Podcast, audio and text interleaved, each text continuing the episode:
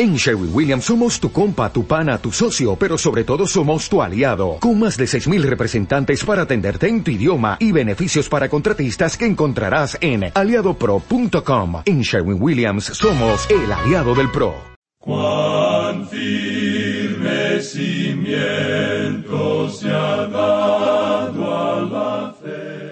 A través de la Biblia, un análisis de la Biblia libro por libro que le ayudará a crecer espiritualmente. Estos estudios fueron diseñados por el doctor J. Vernon McGee. Acompáñenos en este fascinante recorrido a través de la Biblia. La palabra de Dios. Mantente cerca al Señor y a la palabra de Dios. Ese es el consejo o la sabiduría del lecho de muerte que el rey David le dio a su hijo sucesor Salomón. Bienvenidos a, a través de la Biblia, el programa donde conocemos a Dios en su palabra. Soy su anfitrión, Heiel Ortiz. Preparémonos en oración para iniciar. Padre Celestial, gracias por la sabiduría que aprendemos de tu palabra enséñanos hoy lo que significa caminar contigo en fe como lo hizo David. En el nombre de Jesús oramos y te lo pedimos. Amén. Y ahora iniciamos nuestro recorrido bíblico de hoy con las enseñanzas del Dr. Magui en la inconfundible voz de nuestro maestro Samuel Montoya. En nuestro recorrido por el primer libro de los Reyes, llegamos hoy al capítulo dos. Comencemos entonces leyendo los primeros dos versículos de este capítulo dos del primer libro de los Reyes. Llegaron los días en que David había de morir, y ordenó a Salomón su hijo, diciendo, Yo sigo el camino de todos en la tierra, esfuérzate y sé hombre. En primer lugar, David dijo, Yo sigo el camino de todos en la tierra. Este es el camino del hombre. El apóstol Pablo en su carta a los Romanos capítulo cinco versículo doce dice, Por tanto, como el pecado entró en el mundo por un hombre, y por el pecado la muerte, así la muerte pasó a todos los hombres, por cuanto todos pecaron. Este es el camino que hemos de viajar, no es una cosa muy bella. Casi nunca se describe la muerte hoy en día, porque nadie quiere pensar en algo que sea tan eh, desanimador para la raza humana. En el Salmo 23, versículo 4, David declaró lo siguiente, aunque ande en valle de sombra de muerte, no temeré mal alguno, porque tú estarás conmigo. Tu vara y tu callado me infundirán aliento. Ahora David no hablaba aquí del hecho de que había llegado a la hora de su muerte. Como alguien ya ha dicho, el mismo momento que le da a uno la vida, empieza también a quitársela. David habla del hecho que cuando uno empieza a vivir, empieza a andar en un valle. Mientras más ande uno por ese valle, más angosto se hace. Usted puede gozarse de la buena salud hoy, pero siempre existe la posibilidad de morir antes de la puesta del sol. Luego David le dice a Salomón, esfuérzate y sé hombre. El Señor Jesucristo, hablando allá en el capítulo siete del Evangelio según San Lucas, versículos veinticuatro y veinticinco, dijo a la multitud que había salido para ver a Juan el Bautista, y leemos en ese pasaje, cuando se fueron los mensajeros de Juan, comenzó a decir de Juan a la gente, ¿Qué salisteis a ver al desierto? ¿Una caña sacudida por el viento? Mas, ¿qué salisteis a ver? ¿A un hombre cubierto de vestiduras delicadas? He aquí los que tienen vestidura preciosa y viven en deleites, en los palacios de los reyes están. Juan el Bautista había sido criado en el desierto, era robusto, era hombre. Al parecer, David dijo estas palabras a Salomón porque no era un hombre fuerte y varonil. Amigo oyente, ¿ha considerado usted algunas de las pinturas que representan a nuestro Señor? No nos gustan porque casi lo presentan como un hombre afeminado. Algunas de las pinturas más recientes, sin embargo, han tratado de lograr una imagen más varonil. Permítanos decirle, amigo oyente, que si usted pudiera haber visto a Jesús cuando caminaba en la tierra, habría visto a un hombre robusto, un hombre en todo el sentido de la palabra.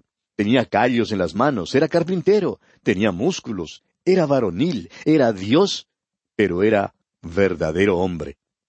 Salomón no era como su padre. David sí era un hombre. Salomón no era tan varonil. David era robusto. Salomón había sido criado en los palacios. El hecho es que había sido criado en los palacios de las mujeres. De modo que David le dice, Te he hecho rey y quiero que te portes como hombre. No creo que seas hombre en todo el sentido de la palabra, pero haz lo mejor que te sea posible. Este es el mandato que David le dio a este joven que había sido criado con ropa preciosa y que vivía en deleites. Salomón no era como David, no fue como Juan el Bautista tampoco, y tampoco fue como nuestro Señor Jesucristo. Pero ahora es rey. Y continuemos leyendo los versículos tres y cuatro. Guarda los preceptos de Jehová tu Dios, andando en sus caminos y observando sus estatutos y mandamientos, sus decretos y sus testimonios, de la manera que está escrito en la ley de Moisés, para que prosperes en todo lo que hagas y en todo aquello que emprendas. Para que confirme Jehová la palabra que me habló diciendo, Si tus hijos guardaren mi camino, andando delante de mí con verdad, de todo su corazón y de toda su alma, jamás, dice, faltará a ti varón en el trono de Israel. David urge a Salomón a que se mantenga cerca al Señor y a la palabra de Dios. Su consejo al joven es muy importante. Ahora, pero creemos que lo que David le dejó le permitió a Salomón llegar a ser uno de los más grandes reyes de la tierra. Primero, transfirió la dirección de la nación, de la casa de Saúl y la tribu de Benjamín, a Judá y estableció la casa real de David. Ahora esto es de suma importancia, como usted bien podrá ver cuando lleguemos al Nuevo Testamento. El Evangelio de Mateo principia con una declaración muy importante. Dice allá en el capítulo uno, versículo uno de este Evangelio, Libro de la genealogía de Jesucristo. Fíjese usted, hijo de David, hijo de Abraham. Luego en el Evangelio según San Lucas, capítulo uno y versículos treinta y uno y treinta y dos, el ángel Gabriel le dijo a María, Y ahora concebirás en tu vientre y darás a luz un hijo, y llamarás su nombre Jesús. Este será grande y será llamado Hijo del Altísimo, y el Señor Dios le dará el trono de David su padre. En segundo lugar, David estableció a Jerusalén como la ciudad santa y como el centro de la religión y capital nacional para los judíos. Jerusalén era la ciudad favorita de David. Salomón embelleció la ciudad edificando el templo y la hizo el centro religioso de Israel. Sin embargo, debemos notar que fue David quien hizo los preparativos para el templo. Bien, en tercer lugar, David prácticamente hablando extirpó la idolatría e hizo que la adoración a Jehová fuese universal en la tierra de Israel. En cuarto lugar, conquistó a muchas naciones las cuales rindieron tributo a Israel y a su rey. Extendió los límites de Israel más allá de lo que jamás se hubiera extendido antes o después. No fue Salomón quien lo hizo. Hubo paz durante el reinado de Salomón, pero hubo guerra durante el reinado de David. Bueno, en quinto lugar, aunque David fue un monarca oriental con una arena algo grande, los matrimonios extranjeros de David fueron mayormente políticos y relativamente libres de la corrupción religiosa y moral. Pero Dios no aprobó que David tuviera tantas esposas. Fue debido a ellas que se halló en apuros todo el tiempo. Los muchos hijos que le fueron nacidos por estas mujeres causaron un alboroto constante dentro del palacio. Es verdad que cometió un pecado terrible, pero eso fue antes de su matrimonio con Betsabé. No hubo ni un solo escándalo después de eso. Ahora, en sexto lugar, David era poeta y músico, alguien que se había ganado el cariño del pueblo como el dulce cantor de Israel. En séptimo lugar, David planeó el templo, el cual debía exaltar la vida religiosa de la nación y la adoración de Jehová, aunque no le fue permitido edificar la casa de Dios. En octavo lugar, aun cuando había alguna rivalidad entre las diez tribus del norte y Judá, y siempre la hubo después de la muerte de Saúl y de su hijo Jonatán, David nunca tuvo ninguna dificultad seria al unir a todas las tribus bajo su gobierno y en torno de la capital nacional de Jerusalén. Y en noveno lugar, a la hora de la muerte de David, la nación no era inferior a ninguna otra en poder ni en valentía militar, y el pueblo se gozó de una larga medida de paz y libertad, al vivir seguro cada hombre debajo de su parra y debajo de su higuera. La paz que Salomón disfrutó durante su reinado fue una paz que había sido conquistada por David durante su reino. Aunque a Salomón también hay que atribuirle el logro parcial de la paz durante su reinado, heredó muchísima de esta paz de su padre. Continuemos ahora con los versículos ocho y nueve de este capítulo dos del primer libro de los Reyes. También tienes contigo a Simei, hijo de Gera, hijo de Benjamín, de Baurim, el cual me maldijo con una maldición fuerte el día que yo iba a Maanaim. Mas él mismo descendió a recibirme al Jordán, y yo le juré por Jehová diciendo, Yo no te mataré a espada. Pero ahora no lo absolverás, pues hombre sabio eres, y sabes cómo debes hacer con él, y harás descender sus canas con sangre al Seol. David revela aquí lo que parece ser un espíritu vengativo, pero en realidad no es así. Simei comprobó muchas veces que era traidor. Pero siendo que David había hecho un juramento de no tocarlo, Simei todavía vivía. David era un hombre de palabra. Sin embargo, ahora le aconseja a Salomón que lo vigile y si revela alguna clase de traición, Salomón deberá tratarlo de conformidad. Y a propósito, la hora llegó cuando Salomón tuvo que tomar medidas extremas en cuanto a Simei. Pero solamente después que Simei desobedeció y reveló que en verdad era un traidor. Veamos ahora la muerte de David. Leamos los versículos diez al doce. Y durmió David con sus padres, y fue sepultado en su ciudad. Los días que reinó David sobre Israel fueron cuarenta años, siete años reinó en Hebrón, y treinta y tres años reinó en Jerusalén. Y se sentó Salomón en el trono de David su padre, y su reino fue firme en gran manera. La muerte de David introduce una nota triste al registro sagrado. Había sido un gran hombre de Dios. Ahora ha hecho lo que todos los hombres hacen al fin. Ha muerto. ¿Recuerda usted el primer hijo de David y Betsabé? Murió cuando tenía unos pocos días. Y David dijo en cuanto a él, Yo voy a él, mas él no volverá a mí. Y ahora David ha partido para estar con su hijito. Salomón ahora que su padre ha muerto, llega al trono. Y veremos que él también se verá en apuros. En cualquier cambio de dinastía o soberano siempre hay un tiempo de tumultos y, grandes cambios. Continuemos leyendo los versículos trece y catorce de este capítulo dos del primer libro de los Reyes. Entonces Adonías, hijo de Agit, vino a Betsabé, madre de Salomón, y ella le dijo, ¿Es tu venida de paz? Él respondió, Sí, de paz. Enseguida dijo, Una palabra tengo que decirte. Y ella dijo, Di. Aunque Salomón ahora está en el trono, Adonías todavía no ha perdido la esperanza de ser rey. Y vemos que ahora se acerca a Betsabé, la madre de Salomón, todavía guardando este pensamiento. Ella no tiene mucha confianza en él y le pregunta por su misión. Y él le dice que es una misión de paz. Ella entonces le dice a Adonías que bien, va a escuchar lo que tiene que decir.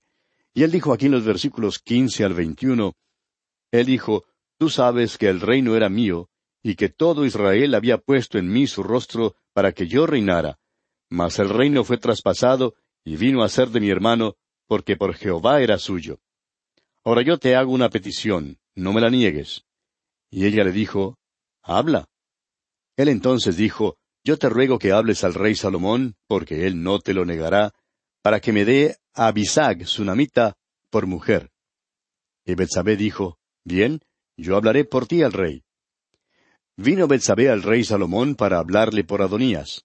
Y el rey se levantó a recibirla y se inclinó ante ella, y volvió a sentarse en su trono, e hizo traer una silla para su madre, la cual se sentó a su diestra. Y ella dijo, Una pequeña petición pretendo de ti, no me la niegues. Y el rey le dijo, Pide, madre mía, que yo no te la negaré. Y ella dijo, Dese a Bisac Sunamita por mujer a tu hermano Adonías. Ahora Adonías era mayor que Salomón, y se acercó a la madre de Salomón con una petición. Le dijo a Betsabé, Tú sabes que el reino era mío y que todo Israel había puesto en mí su rostro para que yo reinara. Ahora esta es una declaración indebida o impertinente que hacerle a la madre del rey, ¿no le parece? Simplemente lo que le decía era que él era más popular que Salomón. Ahora, siento que el reino le había sido quitado, tenía una petición. Quería tomar a Abisag por esposa.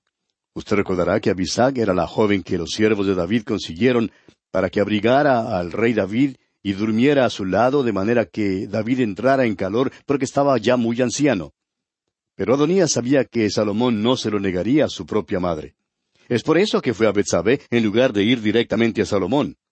Pero veamos lo que Salomón responde aquí en los versículos veintidós y veintitrés de este capítulo dos del primer libro de los Reyes. El rey Salomón respondió y dijo a su madre, ¿Por qué pides a Abisac sunamita para Adonías? Demanda también para él el reino, porque él es mi hermano mayor, y ya tiene también al sacerdote Abiatar y a Joab, hijo de Sarvia. Y el rey Salomón juró por Jehová, diciendo, Así me haga Dios y aún me añada, que contra su vida ha hablado Adonías estas palabras. Lo que Adonías hacía en verdad era dar un paso para tratar de apoderarse del trono. Pidió que Abisag le fuera dada como esposa. Abisag había cuidado a David durante los últimos años de su vida. Ella era considerada como heredera y tendría los derechos al trono. Ahora la mente aguda de Salomón penetró en su complot, y las acciones de Adonías hicieron que Salomón ordenara su ejecución. Leamos ahora los versículos 24 y 25. Ahora pues vive Jehová, quien me ha confirmado y me ha puesto sobre el trono de David mi padre, y quien me ha hecho casa, como me había dicho, que Adonías morirá hoy. Entonces el rey Salomón envió por mano de Benaía, hijo de Joyada, el cual arremetió contra él y murió. Claro que la muerte de Adonías fue una cosa brutal, pero desde un punto de vista gubernamental era la manera correcta de actuar. Su muerte eliminaba así un contendor para el trono. Era necesario matarlo para poder establecer en el trono a Salomón. Mientras Adonías viviera, seguiría conspirando contra Salomón en un esfuerzo por quitarle el trono. Veamos ahora la separación de Abiatar del sacerdocio. Leamos los versículos 26 y 27. Y el rey dijo al sacerdote Abiatar, Vete a Anatot, a tus heredades, pues eres digno de muerte, pero no te mataré hoy, por cuanto has llevado el arca de Jehová el Señor delante de David mi padre, y además has sido afligido en todas las cosas en que fue afligido mi padre. Así echó Salomón a Abiatar del sacerdocio de Jehová, para que se cumpliese la palabra de Jehová que había dicho sobre la casa de Elí en Silo. Abiatar, descendiente de Aarón, fue quitado de su oficio sacerdotal y fue enviado a casa en deshonra, porque había participado en la rebelión de Adonías. La única razón por la cual no fue muerto fue debido a su lealtad a David durante la rebelión de Absalón. Y eso terminó el linaje de Elí. Consideremos ahora la muerte de Joab. Leamos los versículos 28 al treinta. Y vino la noticia a Joab, porque también Joab se había adherido a Adonías, si bien no se había adherido a Absalón. Y huyó Joab al tabernáculo de Jehová, y se asió a los cuernos del altar. Y se le hizo saber a Salomón que Joab había huido al tabernáculo de Jehová, y que estaba junto al altar. Entonces envió Salomón a Benaía, hijo de Joyada, diciendo, Ve y arremete contra él. Y entró Benaí al tabernáculo de Jehová y le dijo, El rey ha dicho que salgas. Y él dijo, No, sino que aquí moriré. Y Benaía volvió con esta respuesta al rey diciendo, Así dijo Joab, y así me respondió. Cuando Joab oyó lo que le había pasado a Abiatar y a Adonías, optó por huir. Huyó al tabernáculo del Señor y se asió de los cuernos del altar. Ahora este siempre era un lugar de seguridad. Era como una ciudad de refugio. Salomón escogió a Benaía, hijo de Joyada, para ser el verdugo de Joab. Él salió en busca de Joab y le pidió que saliera fuera del tabernáculo. Ahora Joab rehusó salir diciendo que prefería morir allí mismo, haciéndose de los cuernos del altar. Pero Benaía no quiso matar a Joab dentro del tabernáculo. Por tanto, regresó al rey y le contó lo que Joab había dicho. Y veamos la respuesta de Salomón aquí en los versículos treinta y uno al treinta y cuatro de este capítulo dos del primer libro de los reyes. Y el rey le dijo, Haz como él ha dicho, mátale y entiérrale, y quita de mí y de la casa de mi padre la sangre que Joab ha derramado injustamente. Y Jehová hará volver su sangre sobre su cabeza, porque él ha dado muerte a dos varones más justos y mejores que él, a los cuales mató a espada, sin que mi padre David supiese nada, a Abner, hijo de Ner, general del ejército de Israel, y a Amasa, hijo de Jeter, general del ejército de Judá. La sangre pues de ellos recaerá sobre la cabeza de Joab y sobre la cabeza de su descendencia para siempre, mas sobre David y sobre su descendencia y sobre su casa y sobre su trono habrá perpetuamente paz de parte de Jehová. Entonces Benaía, hijo de Joiada, subió y arremetió contra él, y lo mató, y fue sepultado en su casa en el desierto. Ahora Joab había sido un hombre sanguinario. Sus manos eran aún más sanguinarias que las manos del propio David. Por último fue muerto por tomar parte en la rebelión contra Salomón, y Benaía, hijo de Joyada, fue su verdugo. Ahora la muerte de Joab dejaba un vacío en el ejército, entonces Salomón tuvo que hacer un nombramiento para ocupar el lugar de Joab. Y leemos en el versículo treinta y cinco de este capítulo dos del primer libro de los Reyes, y el rey puso en su lugar a Benaía, hijo de Joiada, sobre el ejército, y a Sadoc puso el rey por sacerdote en lugar de Abiatar. Veamos ahora la muerte de Simei. Simei era otro traidor. David no le quiso hacer nada porque le había dado palabra de que no alzaría la mano contra él. Pero Salomón ahora lo confina. Leamos el versículo treinta y seis. Después envió el rey e hizo venir a Simei y le dijo, Edifícate una casa en Jerusalén y mora ahí, y no salgas de ahí a una parte ni a otra. Salomón quería que Simei estuviera donde él pudiera vigilarle. A donde quiera que había ido Simei había sembrado semilla de rebelión. Y Salomón quería vigilar todas sus acciones. Y continúa Salomón hablándole a Simei y le dice aquí en los versículos treinta y siete y treinta y ocho Porque sabe de cierto que el día que salieres y pasares el torrente de Cedrón, sin duda morirás, y tu sangre será sobre tu cabeza. Y Simei dijo al rey, la palabra es buena. Como el rey mi señor ha dicho, así lo hará tu siervo. Y habitó Simei en Jerusalén muchos días. Salomón mandó que Simei construyera una casa en Jerusalén y, se quedara dentro de los límites de la ciudad. Le prohibió regresar y vivir entre su propia tribu.